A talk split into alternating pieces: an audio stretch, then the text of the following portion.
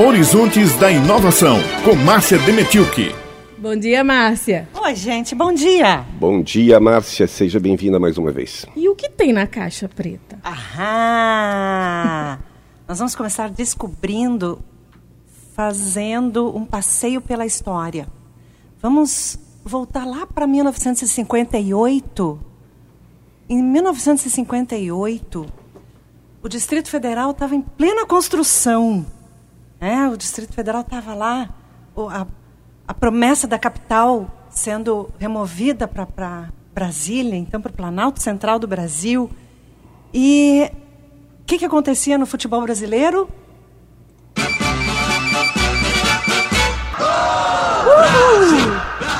O Brasil ganhava a sua primeira Copa do Mundo.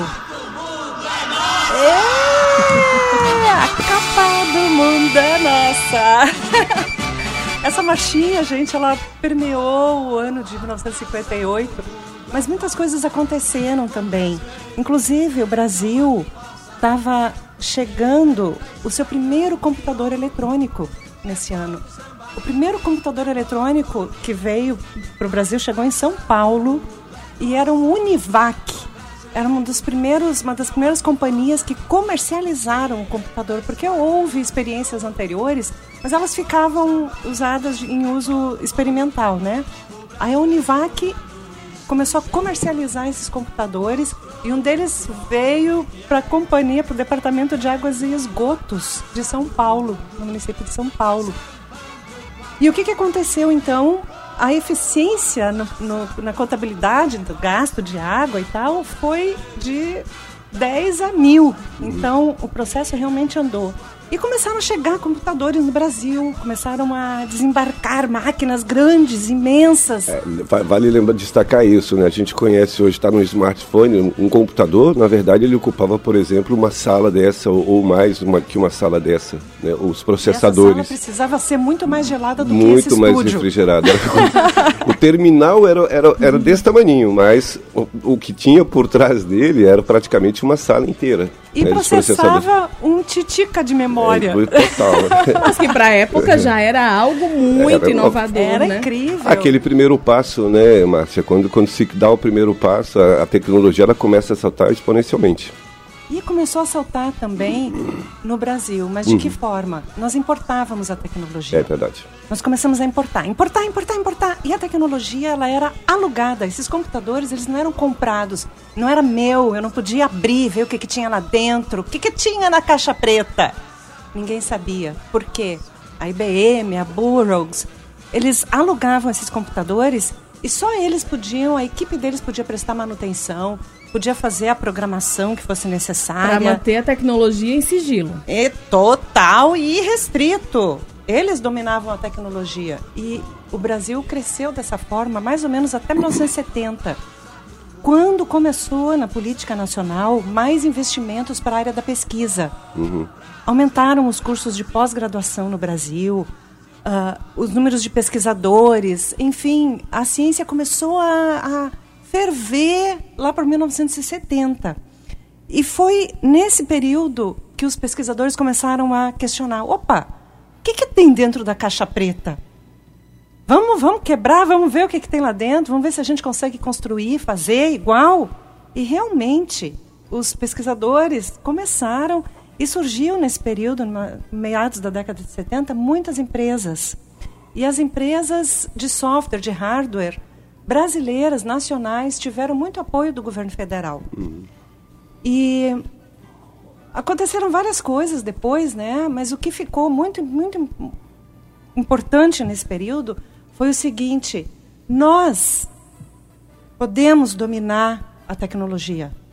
O brasileiro pode construir, pode produzir, pode programar, pode fazer uma solução que lhe seja cabível. Então, nós temos essa herança daquela época, daquele período, e depois na década de 80, de 90, aconteceram muitas coisas, nós não vamos nos ater a isso agora, uhum. mas nós vamos chegar nos dias de hoje para falar o quê? Hoje, uh, o nosso estímulo, o estímulo do governo federal, o estímulo do empreendedorismo, das agências de empreendedorismo, até a, o próprio estímulo, eu acho que existe um, um, movimento universal em prol à inovação, porque nós não, não, podemos mais desconhecer a caixa preta. E a cada dia tem algo novo quando se trata de tecnologia, né? E quando a gente inventa essa tecnologia, aí a gente conhece exatamente por dentro, no raio-x, o que, que, a caixa preta pode fazer, é capaz de fazer, e eu estou programando aquilo. Uhum. Então, é imprescindível que a gente chegue hoje nesse patamar, dominando a tecnologia e não somente consumindo. Não vamos mais consumir tecnologia. Nós vamos acabar consumindo tecnologia porque a tecnologia ela está impregnada na nossa vida. Mas vamos produzir, vamos vender, vamos comercializar, dominar essas técnicas. E isso está acontecendo. Uh, isso está acontecendo hoje em função de todo esse estímulo né, que vem ocorrendo. Uhum. E aqui na Paraíba, o que que, o que que... Sim, eu vi na semana passada uma empresa de computadores aqui na Paraíba uhum. que mostra justamente isso. Aí eu vi dentro da caixa preta como é que tá, como é que é construído um computador de mesa, um desktop. Então qual é o diferencial deles? Avaliante.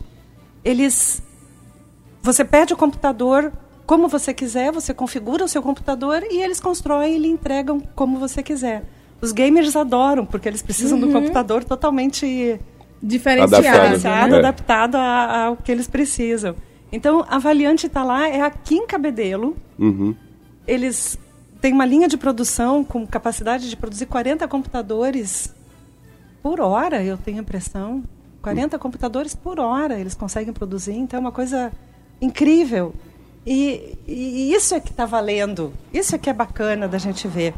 E agora, a gente chega, então, nesse mês de outubro, nós temos dois eventos super interessantes aqui na Paraíba que vão justamente estimular o conhecimento da caixa preta.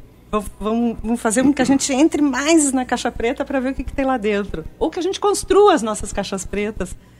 Mas uh, a Semana Nacional de Ciência e Tecnologia, que começa dia 21 de outubro, vai até dia 27 de outubro. Muito bom. A Semana Nacional ela está sendo promovida tanto pelo governo do estado como por várias empresas e entidades da área de inovação.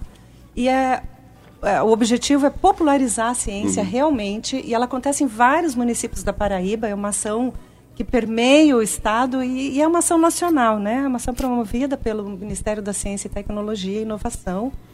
E logo depois, terminando, dia 27, termina a, ciência, termina a Semana Nacional da Ciência e dia 30 já começa a Spotec. Uhum. A Spotec já é uma feira que... Uhum. Consolidada. Tam, consolidada, também está no calendário da, da, Ciência e Inovação do Governo do Estado.